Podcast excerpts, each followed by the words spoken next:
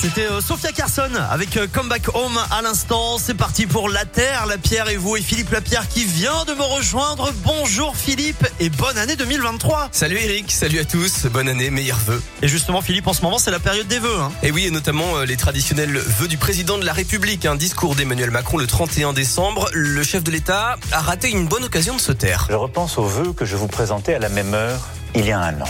Qui aurait pu prédire? La vague d'inflation ainsi déclenchée ou la crise climatique aux effets spectaculaires encore cet été dans notre pays. Qui aurait pu prédire la crise climatique aux effets spectaculaires cet été dans notre pays? Alors on se souvient, hein, c'est vrai, des incendies et des très fortes chaleurs. Et d'ailleurs, ça continue cet hiver. 20 degrés pour le jour de l'an. Des stations de ski privées de neige qui reprennent les activités VTT.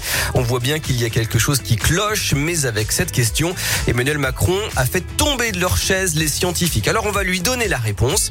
27 conférences des partis sur le climat, les COP, six rapports du GIEC, le groupe des experts internationaux du climat, des rapports scientifiques par milliers, le Haut Conseil pour le climat et le gouvernement lui-même qui n'a pas pu oublier qu'il a été condamné par la justice pour l'inaction climatique il y a un an. Euh, d'ailleurs, tiens, à ce propos, l'association L'affaire du siècle va saisir la justice à nouveau dans les prochains jours pour obtenir des pénalités financières parce que l'État n'a pas rattrapé son retard pour compenser les émissions de CO2.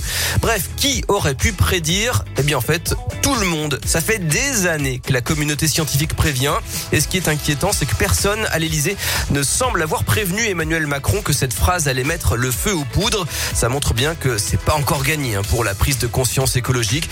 Alors un vœu pour 2023, que nos politiques se réveillent enfin.